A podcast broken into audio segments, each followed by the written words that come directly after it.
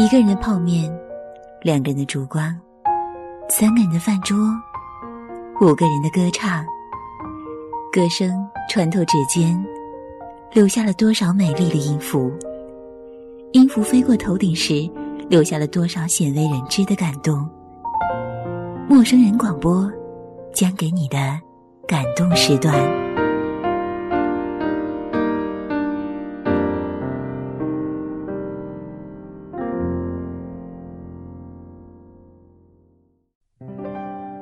网络前的听众朋友，大家好，这里是陌生人广播，能给你的小惊喜与耳边的温暖，我是猫猫。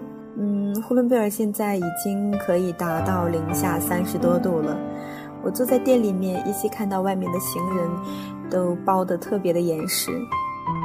我的高中的同桌前两天刚刚结婚，在他婚礼上面看到他非常英姿挺拔的站在舞台上。我就会回想起我们上学的日子，嗯，那段回不去的时光真的是特别的让人怀念。碰巧我们的编辑如如送给了我一篇文章，文章的名字叫做《同桌的你们》。我看过之后觉得非常的感同身受，于是决定分享给网络前的你，让我们共同来回忆过去的那一段青葱时光，那个坐在我同桌的你。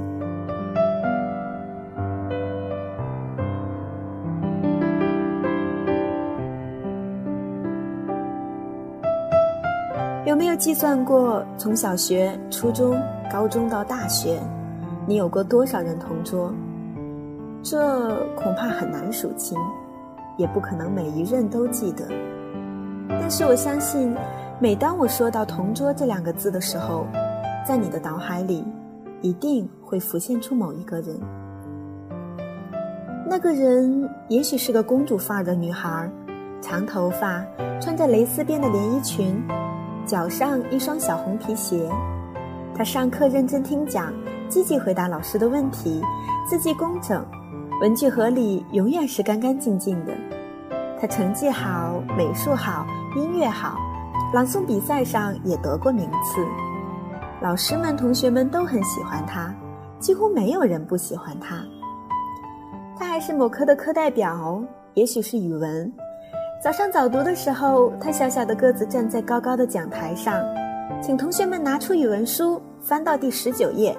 他说，然后下面齐刷刷的一阵翻书的声音，以及一些些窃窃私语的悄悄话。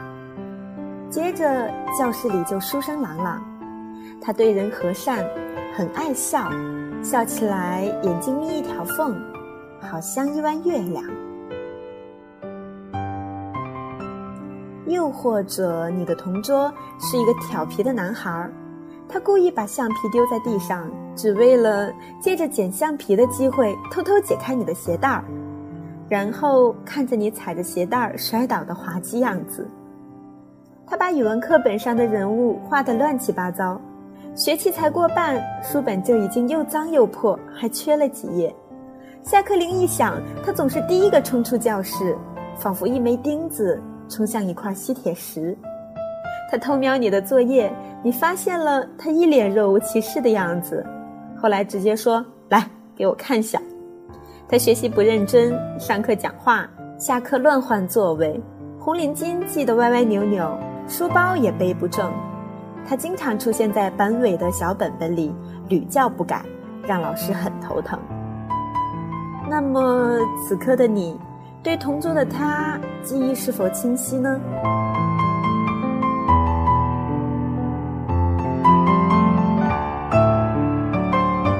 小学六年，初中三年，高中三年，大学四年，一共是十六年，三十二个学期。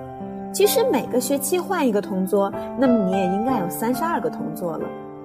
这些人里会有你喜欢的、讨厌的、古怪的、奇葩的。会有那种成绩很好，好到让你踮起脚仰视的；也会有那种沉默不语、很少跟你说话的。他们陪你度过了一堂又一堂的课，一次又一次的考试，一个接一个的周末。是他们支撑起了你的学生年代，他们的身影一个个的重叠然后形成了同桌这个词的轮廓。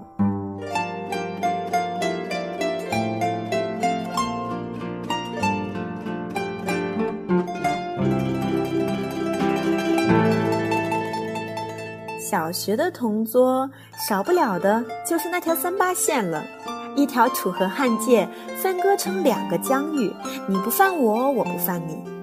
后来你们渐渐熟悉，有形无形的三八线模糊了，消失了，互相借个橡皮、尺子、涂改液是常有的事儿。一起做值日生，边玩边打扫。出校门的时候追追打打，磨蹭到很晚，各自回家。课堂小测，同桌互换改卷子，你们默契的互相放个水。抄作业的时候也不忘交代一声，老师来了记得叫我。考试考差了不敢给爸妈看，就互相冒充家长签名，然后一起紧张的要死。到了青春懵懂的初中。同桌被赋予了一种邮差的角色，递个情书，传个纸条。某节无聊至极的课，一支蓝水笔，一支黑水笔，在草稿纸上玩五子棋。如果是两个女生，你们会一起去厕所，一起去小卖部，一起分享听到的小秘密、小八卦，一起看青春杂志和小说，一起讨论某个歌星、某个新专辑，一起翻来覆去的抄喜欢的歌词。一起仰慕某个传说中又帅又酷的学长，一起花痴，一起在路口等他，一起郁闷，一起伤心，直到发现下一个目标。高中三年是在高考的阴霾之下，笼罩着一层灰色。那时候的同桌，一天二十四小时，除了吃饭睡觉，几乎都在一起。对着堆积如山的卷子，怨声载道。